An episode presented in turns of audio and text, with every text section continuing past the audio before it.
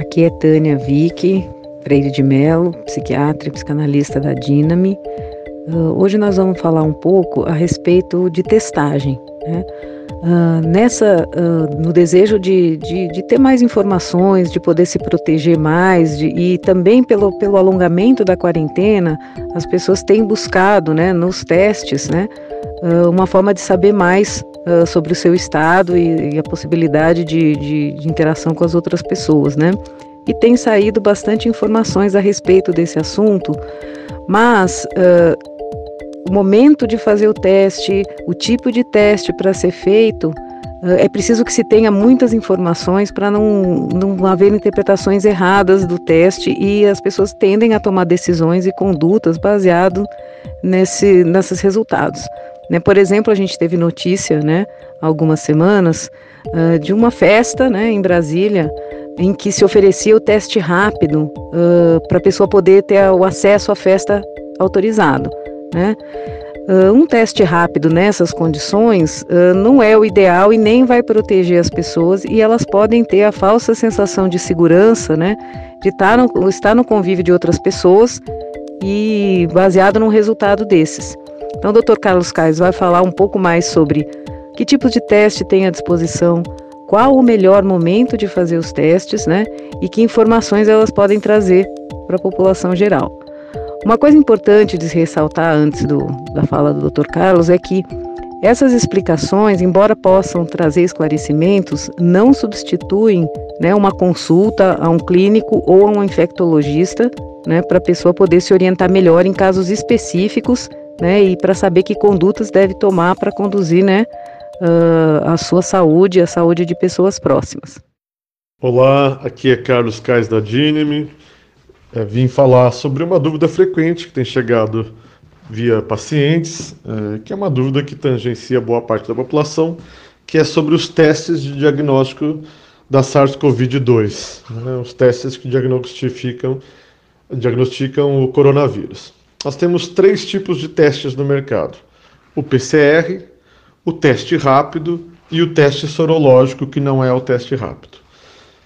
Vamos é, identificar um pouco qual é a função de cada um deles e também uh, as limitações e o que, que eles podem gerar de dúvida numa determinada situação. Então vamos primeiro imaginar um indivíduo que teve sintomas da doença. Então, uh, João teve, iniciou com perda de paladar, perda de olfato, dor de cabeça, coriza, dor de garganta, uh, prostração, um pouco de falta de ar. E ele está bastante preocupado uh, se ele está com uh, Covid. nos três primeiros dias de doença, na, muito pouco provável que qualquer exame vai detectar. Né? Então, ele tem que aguardar. Os três primeiros dias de sintoma, o mais correto é aguardar. Do terceiro ao sétimo dia, né, na primeira semana, é o momento ideal para ele fazer o teste do PCR, que é o teste que busca material genético do vírus na uh, naso-orofaringe. Né? Então é a coleta de material local para verificar uh, a detecção de material genético do vírus. Então, qual é o período ideal para se fazer esse teste? entre o terceiro e o sétimo dia de doença. Alguns especialistas falam que ali o quarto ou quinto dia é a maior detecção. Você pode de acabar detectando material genético na segunda semana? Sim, mas a, a chance de dar é, falso negativo vai aumentando. Então, a chance do, do, do teste conseguir detectar o, o, o material genético do vírus vai caindo após o sétimo dia, sendo que após duas semanas, essa chance é muito pequena. Então, o bom momento desse teste é entre o terceiro e o sétimo dia é, de evolução da doença. E os testes sorológicos? Nós temos dois testes sorológicos: o teste rápido e, e o teste sorológico, que não é o teste rápido, não é aquele que vende na farmácia. O teste sorológico ele começa a detectar, ele detecta dois anticorpos, especificamente o teste sorológico o IgM, que é o anticorpo marcador de fase aguda da doença. Então, ou o sujeito ainda está com a doença, ou ele está se convalescendo ou recuperado recentemente da doença. É um marcador de fase aguda de doença. E o IgG, que é um anticorpo que aparece quando o indivíduo já está imunizado para aquela doença. Bom, o teste sorológico não rápido, não o teste de farmácia, o teste sorológico que é mais fidedigno para detectar a doença, ele começa a detectar em 50% dos indivíduos a partir do sétimo dia e tem um alcance para a maior parte dos indivíduos a partir do 14º dia. Então, qual é o momento ideal para se fazer o teste sorológico? Quando você está a mais de 14 dias do início dos sintomas. Provavelmente ali já não há mais sintomas. Tá? Então, de 14 dias em diante, é o ideal é se fazer o teste sorológico, porque o PCR, aquele que, que procura o material genético, vai já ter pouquíssima probabilidade de achar material genético. Bom, e entre a primeira semana e a segunda semana, entre o sétimo e o décimo quarto dia, então o PCR já começa a perder eficácia e o sorológico está começando a ter eficácia. Então essa é uma janela, digamos, ruim para os dois testes. Né? Ainda uh, ali no comecinho então da segunda semana, o PCR tem um pouco mais de vantagem, mas ao, ao decorrer da segunda semana o PCR vai tendo pouquíssima capacidade de detecção e a sorologia vai começando a ter uma detecção melhor. Então, uh, primeira semana PCR, a partir do final da segunda semana, teste sorológico, não rápido, uh, e nesse interim de segunda semana é o, o declínio do PCR e o início uh, do sorológico. Bom, e o teste rápido, para que, que ele serve?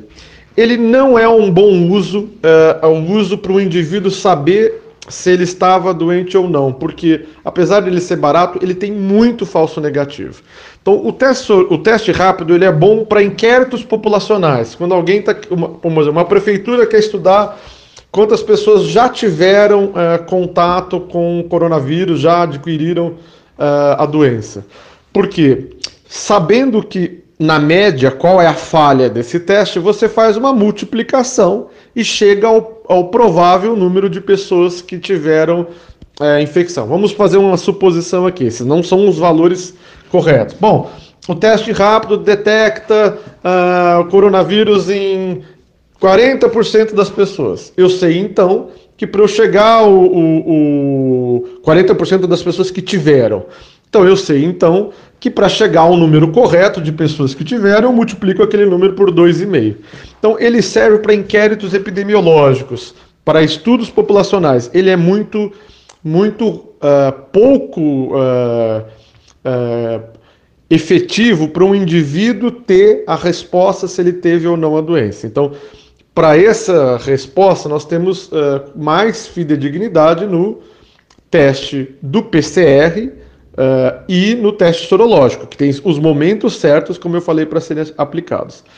Embora ambos, PCR e teste sorológico, também tenham falso negativo, ou seja, o indivíduo teve sintomas típicos de coronavírus. Então vamos lá, nós estamos falando daquele indivíduo que teve sintomas típicos de coronavírus: perda de paladar, perda de olfato, coriza, dor de garganta, teve febre, ele fez um PCR e deu negativo. Ele pode se considerar uh, como não tendo a doença e ter e sair contactando as pessoas? Não, não. Uh, o que ele deve fazer? Ele deve aguardar uh, passar as duas semanas e repetir, só que agora com o teste sorológico. Né? Então, e, e um período assintomático também acrescenta uma segurança. Então, ter um teste negativo não, não garante que você tenha uh, não tido e não estando com a doença. Em todas as testagens há uma porcentagem de falso negativo.